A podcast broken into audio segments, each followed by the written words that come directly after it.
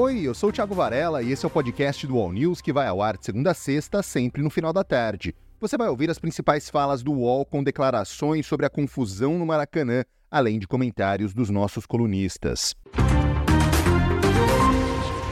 Na noite de terça-feira, a seleção brasileira de futebol perdeu para a Argentina por 1 a 0 no Maracanã pelas eliminatórias para a Copa do Mundo. Mas vexame maior mesmo, o Brasil passou fora de campo. Depois de uma confusão nas arquibancadas, policiais militares bateram em torcedores argentinos. Para o Paulo Vinícius Coelho, esse aí é o modus operandi da PM carioca. A informação que eu ouvi hoje mais cedo é de que a polícia admite que em casos de distúrbios, ah, de violência em locais públicos, é para chegar batendo. Então, o governador Cláudio Castro vai achar que a polícia está fazendo certo, o que é inacreditável e inaceitável. E aí nós vamos voltar para a discussão de cidadania que a gente precisa ter neste país, que vai da, da estupidez de mandar fazer fila para trocar o ingresso eletrônico por físico sem finalidade nenhuma, ao taxista que cobra fora do taxímetro para levar para qualquer lugar. Isso não acontece só no Rio de Janeiro, isso aconteceu comigo na final da Copa do Brasil, São Paulo e Flamengo. Mas, assim, é uma, é, é, é uma questão de reeducação deste país. Não é possível. A polícia entende que, no caso de distúrbio, é para chegar dando pancada. E é inaceitável.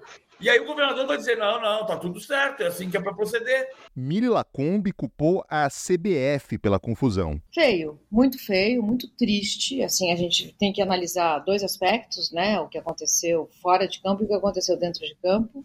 Mas eu vou te dizer que eles, eles têm o mesmo grande responsável, sabe? A gente, a gente precisa falar sobre isso, né? A CBF precisa ser refundada, gente. Eu digo isso há algum tempo essa CBF aí, assim como já foi a CBD, né? Não seria a primeira vez. Gente, a CBF não, não é um, um plano de Deus, ela não está escrito em pedra, não veio assim da, dos céus, isso aqui precisa existir.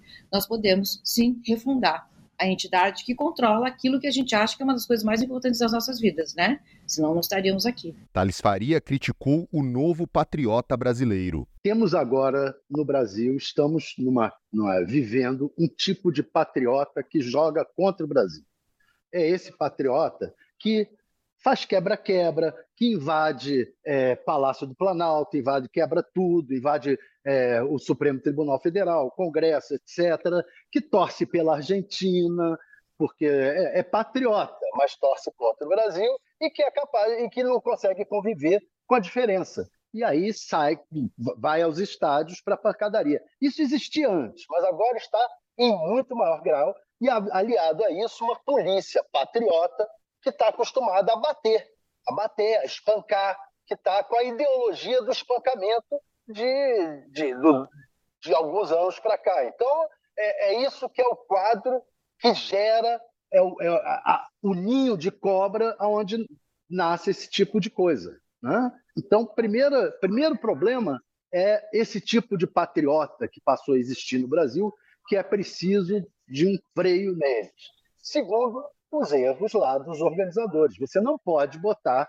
É, eu já fui ao Maracanã várias vezes, você não deixa a, uma torcida colada na outra. Não é possível. Se você deixar, é, vai dar problema. Vai dar problema. Sempre dá em qualquer estádio do mundo. Ainda mais num jogo entre Brasil e Argentina. Andrei Kampf explicou as punições que o Brasil pode sofrer. Obviamente que existe um responsável por isso. Primeira questão importante: quem analisa o caso. O jogo é válido pelas eliminatórias para a Copa do Mundo, logo a FIFA é a organizadora, ela que vai julgar o caso. Portanto, a gente precisa olhar os regulamentos da FIFA, que traz o código disciplinar lá no artigo 17. A responsabilidade pela segurança do evento é do mandante, logo da CBF, da Confederação Brasileira de Futebol. Que tipo de pena a seleção pode sofrer? Está lá também multa de até 10 mil francos suíços, algo em torno de 60 mil reais, e jogos com portões fechados. O Comitê Disciplinar da FIFA vai analisar essa questão. Mas a CBF diz que contratou o consórcio Maracanã para fazer toda a operação, inclusive de segurança, para a partida. Isso não muda absolutamente nada dentro da esfera esportiva. Como que a FIFA vai punir o consórcio Maracanã que não faz parte da cadeia associativa? Não tem como. Então a responsabilidade é sim da CBF. Depois, se for o caso, se se sentir lesada, a CBF pode, obviamente, buscar a justiça comum e pedir uma reparação por perdas e danos junto ao consórcio Maracanã. Tá certo? O Brasil volta a jogar em setembro e a questão que fica é com ou sem torcida. Pelo histórico, pela análise de casos parecidos, é bem provável que o torcedor brasileiro não vá frequentar os primeiros jogos da seleção brasileira pelas eliminatórias. Falar na Argentina, a gente segue repercutindo a eleição do Javier Milei para presidente do nosso país vizinho. Para o Reinaldo Azevedo, o Milei não deve cumprir as promessas radicais de campanha. Eu não creio que uh, o Milei vá cumprir é, 90% das bravatas que ele fez. Né? Então, por exemplo, romper com o Brasil, na verdade, no pacote estavam Brasil e China. Né? Ainda ontem, uma representante do governo da China disse: olha, ele falou em romper relações diplomáticas. Disse: bom, mas como é que nós vamos manter relações comerciais se as relações diplomáticas estão rompidas? É claro que isso não é possível. Né? Então, acho que tende a não acontecer nada. Há uma coisa curiosa aí. Aliás, essa Diana Mundino é, digamos assim, a figura menos estúpida entre os estúpidos que cercam Milley, a começar dele próprio. Né? Porque ela está dizendo, não, a gente não vai fazer rompimento. Mas eu tenho uma, eu não sei se você viu, tem uma curiosidade desta senhora, ela também se considera uma libertária, né? E numa entrevista, um dado lateral aqui, mas que dá conta do pensamento dessa gente. É sempre muito importante a gente ver o que essa gente pensa. É... Ela se diz uma libertária e, portanto, segundo os libertários, cada um faz da sua vida o que bem entender, o Estado não tem de se meter, aquelas coisas. E aí, Fizeram uma pergunta a ela sobre casamento entre pessoas do mesmo sexo. Sabe a resposta dela, minha querida Fabiola?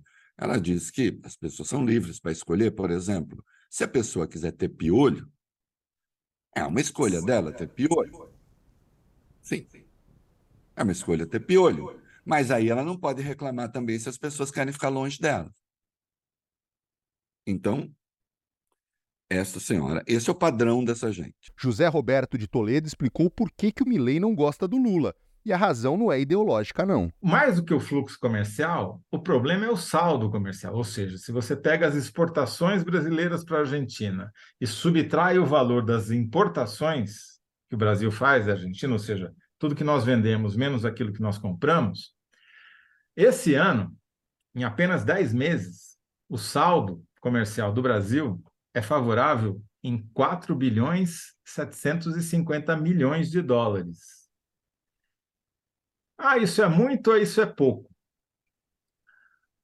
No ano passado, que foi o melhor ano para o Brasil em muitos anos na relação comercial com a Argentina, o último ano do governo Bolsonaro, o saldo foi, até outubro, foi de 2 bi e 300. Quer dizer, em 10 meses de governo Lula 3, o saldo já é de 4 bilhões 750 milhões, enquanto no governo Bolsonaro inteiro, 48 meses, estou né? comparando 10 meses com 48 meses, o saldo comercial do Brasil com a Argentina foi de menos de 2 bilhões. Então, em quatro me em 10 meses, o saldo subiu duas vezes e meia então, assim, se eu sou um argentino e estou tomando posse como presidente, eu estaria preocupado, porque, de fato, a minha relação comercial com o Brasil, quando o Lula está na presidência, em geral, é ruim para a Argentina. Né? Pode ser uma mera coincidência? Pode. É, mas é muito consistente. você vê essas oscilações. Então, no, quando o Milley xinga o Lula e diz que não pode conviver com ele, etc., não é só uma questão ideológica, né?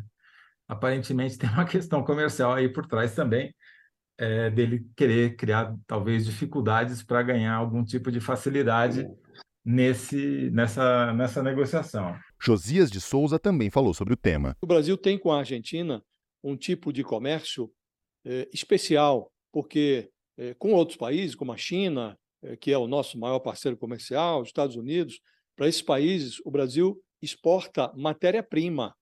Para a Argentina, o Brasil exporta automóveis, exporta produtos manufaturados, é, são produtos que têm é, uma, uma, é, um valor agregado maior. Então, é, uma, é um tipo de comércio muito qualificado e valorizado por nós brasileiros. Agora, o Milley, na prática, ele vai se sentar no, no trono da Casa Rosada infectado pelo pior tipo de, de ilusão que pode acometer um presidente da República, a ilusão de que preside. O Milley foi eleito graças a uma conjunção eh, da raiva com o desalento que tomou conta do eleitorado argentino. Agora, se ele assume, imaginando que dispõe de um cheque em branco para fazer o que bem entender, ele logo vai ficar sem fundos. Porque raiva, estrionismo, eh, ataques, essas ferramentas que ele utilizou para chegar à presidência não servem para governar. Ele destruiu a política, chamou todos os, os políticos argentinos de uma grande casta. Muito, coisa muito parecida aconteceu no, no Brasil, onde o, o Jair Bolsonaro se apresentou como um candidato antissistema. Agora, eleito, acomodado na presidência, o Javier Milei vai ter que fazer a mais alta política, uma política muito refinada para conseguir governar, porque ele é minoritário no Congresso da Argentina. Essa foi a edição de hoje do podcast do All News. Acompanhe as principais notícias no UOL e siga as duas edições diárias do All News em vídeo, às 10 da manhã e às 5 da tarde. Até mais!